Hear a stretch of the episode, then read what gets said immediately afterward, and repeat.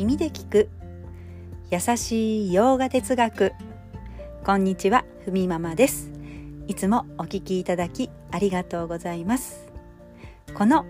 ラジオは耳でヨガ哲学を聞いて日常に生かしていこうというラジオです。ラジオの原稿をノートに載せます。テキストでご覧になりたい方はこちらからお願いいたします。では今日のテーマ。ヨガで超能力？自由になるために超能力はいる？というテーマでお話ししたいと思います。ヨーガスートラ3章にヨーガで得られる力の中にまあ、何とも興味を引くような超能力的なことが書かれています。瞑想を続けていくとこんなことが起こるかもしれない。例えば体が大きくなるような感覚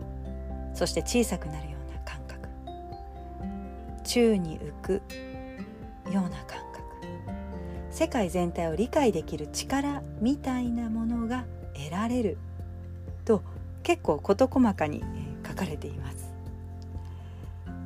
私たちはこう自由になるために日々ヨガの行いをするわけですが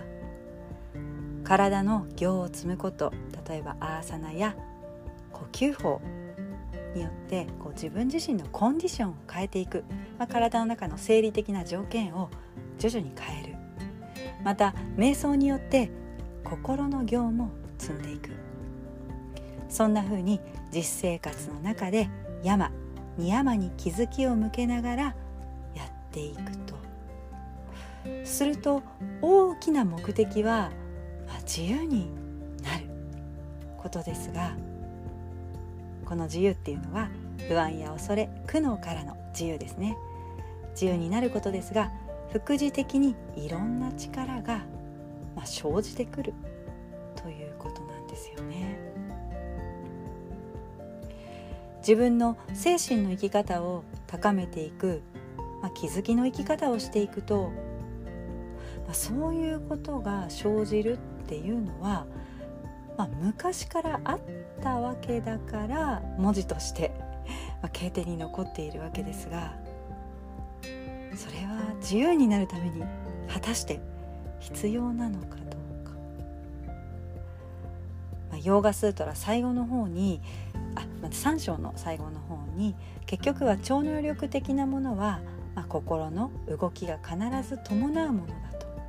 それは本当のヨガの目的にはつながらないと言っているんです。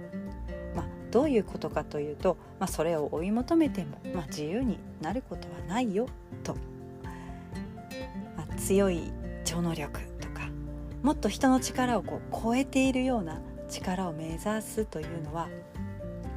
まあ、この能力を磨くって自分の限界のある五感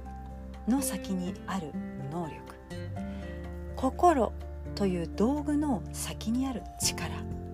なんですよね。これは肉体とか五感とか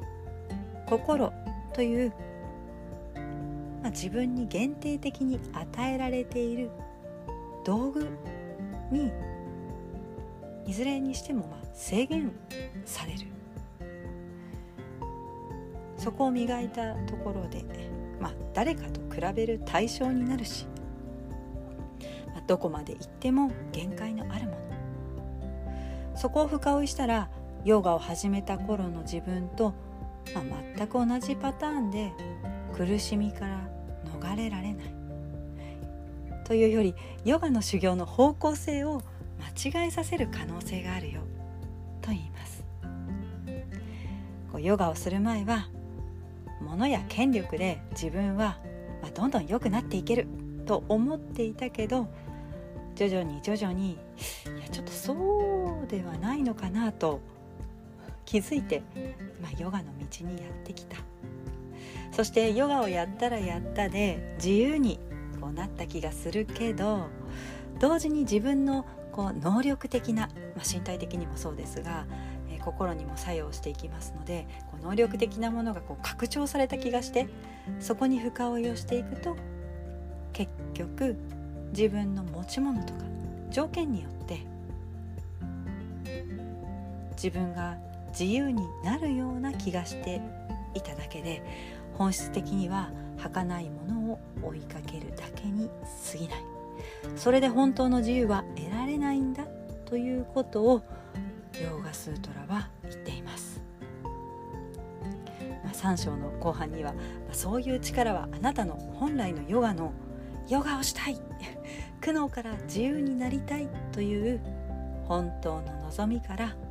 それる可能性がありますよ。自由になるためにはまあ関係ないでしょう。というふうに、まあ、はっきりと言っています。はいでは今日はこんなところで。今日一日も皆様にとって素敵な一日になりますように。耳で聞く優しい洋画哲学ふみママラジオご清聴ありがとうございました。バイバーイ。